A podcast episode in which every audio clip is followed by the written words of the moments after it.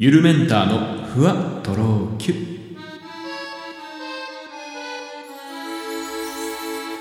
どうもゆるメンターです。この番組では僕ゆるメンターが日々の出来事をキュッとまとめてふわとろゆるっとお届けしていきます。もうね、あの、マクドナルドのアプリのモバイルオーダーが便利すぎるっていう話ですよ。まあ急に何っていう感じなんですけど、まあ僕もともとそのマクドナルド、マックね、えー、まあ全然行く人じゃなくて自分からはまず行かなかったし、あの、行ったとしてもね、あの、クーポンとか持ってないから、まあほぼ正規料金で毎回マックで食べてるような人だったんですよ。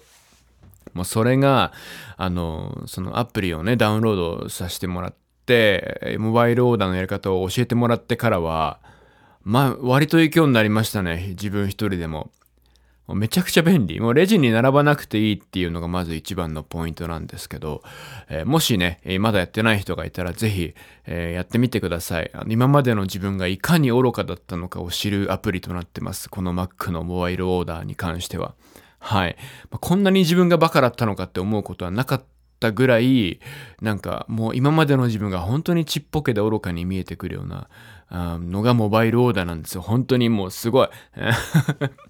これ何ができるかっていうと、あの、まあ、スマホでね、スマホ上で、あの、メニューを選んで、まあ、クーポンもね、あれば適用されて、えー、飲み物とか、いろんなサイズとかも選んで、スマホ上で、えっと、何々ペイとか、まあ、僕は、えー、クイックペイを使ってますけど、まあ、アップルペイとかね、えー、で、決済をして、で、あとは、あの、レジに取りに行くだけ、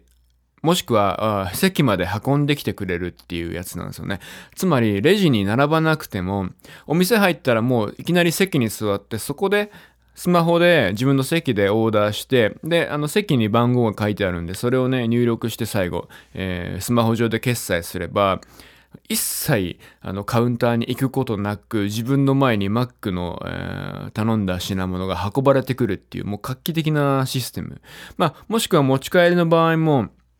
あの、お店に着いた段階、駐車場着いたぐらいとか、まあ、着くちょっと、あまり早くね、家出る時とかに注文しちゃうと、Mac ってマジで3分もあれば商品ができるんで、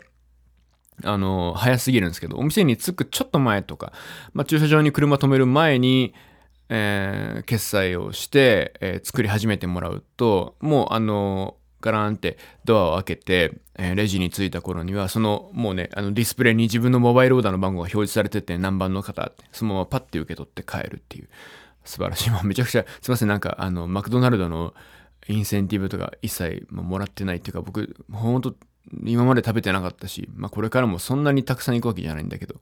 でもね、ああ、これいいなって。スタバでこのシステムが欲しいですね。もうほんと僕ね、スタバでね、あの、スタバ嫌いじゃないんですけど、コーヒー買うのに並ぶ意味が全くわかんなくて、だからスタバ行かないんですけど、これがもしスタバで実現されれば並ばなくていいから、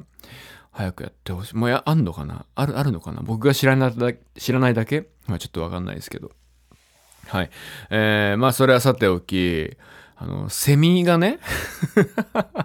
急に、急に話題がもうバリバリ変わってますけど。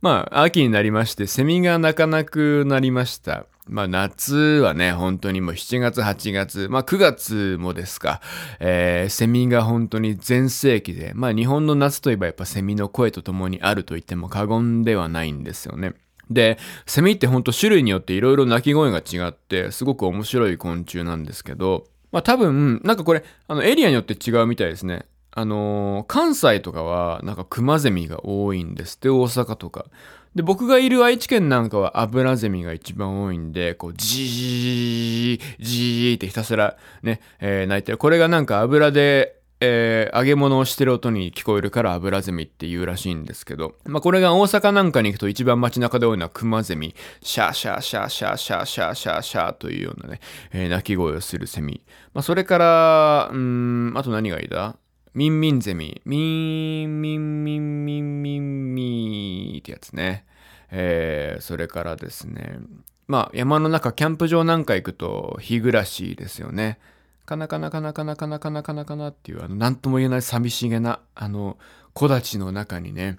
えー、針葉樹の森の中に響き当たるような、なんか魅力的な声をあれもしてますよね。まあ、そんな感じでね、えー、セミの鳴き声って、あのー、いろいろな種類によって変わってくるんですけど、えー、まあ、中でもやっぱ一番特徴的なのはつくつく帽子ですよね。で、しかもつくつく帽子っていうともう夏の終わりの風物詩っていうか、ああ、夏休みが終わるんだなっていう感じがすごいするし、まあ大人になるとね、なんか社会人になると皆さん思いません？毎年今年の夏はいくつになってもなんか夏は思い出を作ろうとかあれもしようこれもしようっていう気持ちは消えないものだなって思ってるんですが結局やっぱ社会人だと全てを実現するのは難しくってというかやっぱその子供の頃みたいにね、プールに行こうとか、スイカ割りしようとか、簡単に叶うようなことじゃないことをね、思ったりするじゃないですか。これをやり遂げるとか、あなんかこう、目標を立ててやるようなことが多いので、結局、あ夏が終わっちゃうな、なんか結局、俺の夏何もなかったなっていうような感じで、なんか終わるような、えー、ものをね、思い出させてくれるのが、このツクツクボウシの声ということなんですけども、つくつく帽子の声は非常になんか、まあ、僕はそのミュージシャンなんで気になるんですけど、音楽的なんですよね。4パートぐらいからなっていて、彼らの鳴き声って。最初はこう、ウォーミングアップ、じー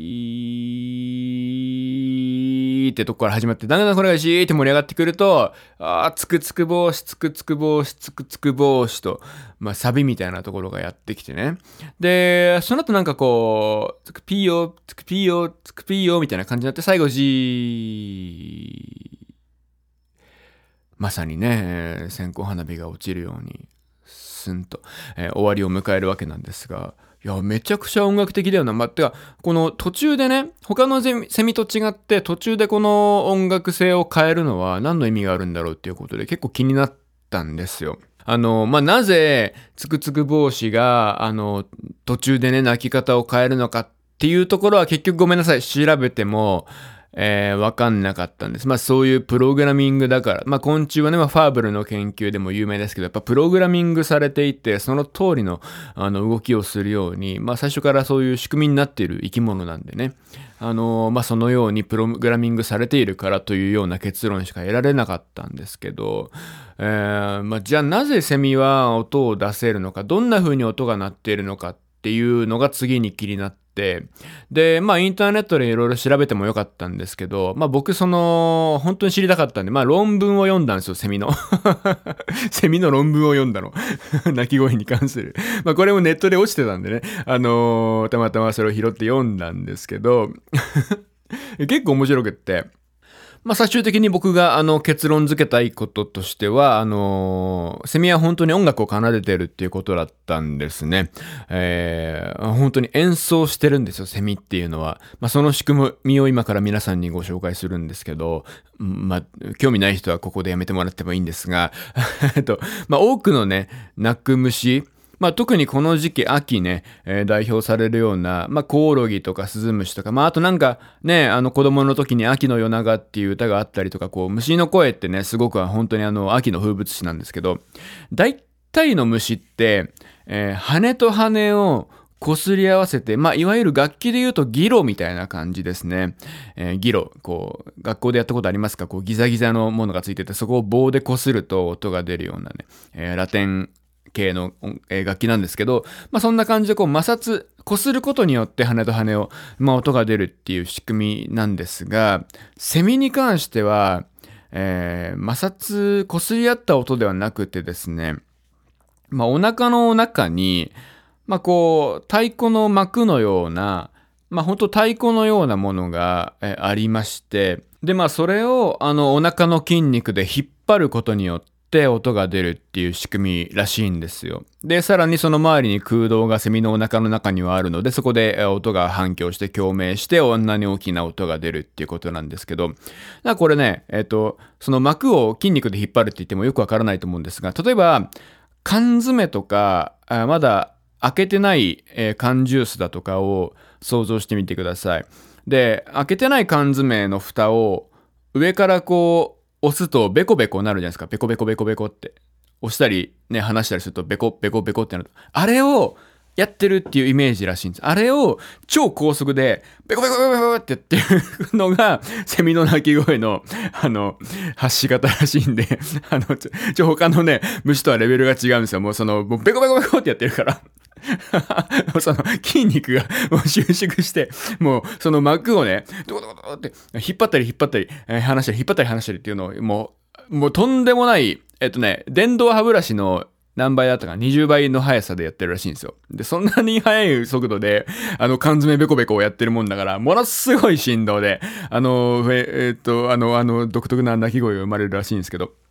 でね、えっと、さらにその、それを膜を引っ張る筋肉だけじゃなくて、実はそこの膜に作用して、膜の張力であるとか、角度を変える筋肉っていうのも備わってる。で、それが働くことによって、例えば太鼓でもそうなんだけど、パシって普通に叩くのと、どっかをね、太鼓の一部分を指でグッて押してパシッて叩くのでは音が変わるんですよ。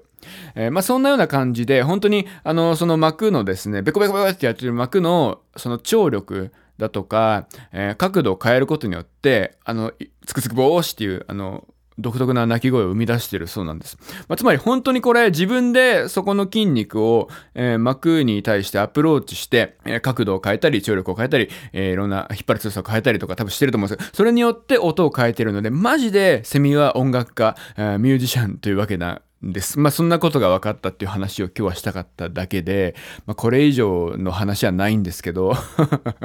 まあちなみになんかセミがもしあの人間の大きさだったら、えー、まあ僕がね、もしセミだとしたら僕がわーって言ったら東京まで聞こえるらしいです。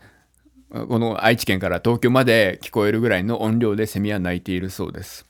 まあ、そんだけね、あの、大きな声で常にあんなに叫んでんだから、まあ、1週間や2週間で死んじゃうのも、まあ、普通だよなっていうふうに思いますよね。そのあの、セミって木の汁を吸って成虫になるとね、生きてるらしいんですけど、木の汁なんかじゃ、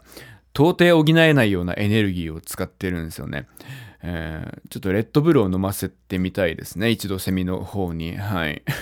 レッドブルの木っていうのがあればさ、樹液がレッドブルだから、そこに多分セミがいっぱい集まると思うんですよ。で、まあ1週間なり2週間で本当は死ぬところを、まあ4週間なり、まあそれかもしかしたら、セミって飛ぶの下手くそじゃないですか。あんまり長距離飛べないと思うんだよね。なんか方向感覚もなんかフラフラ飛ぶし。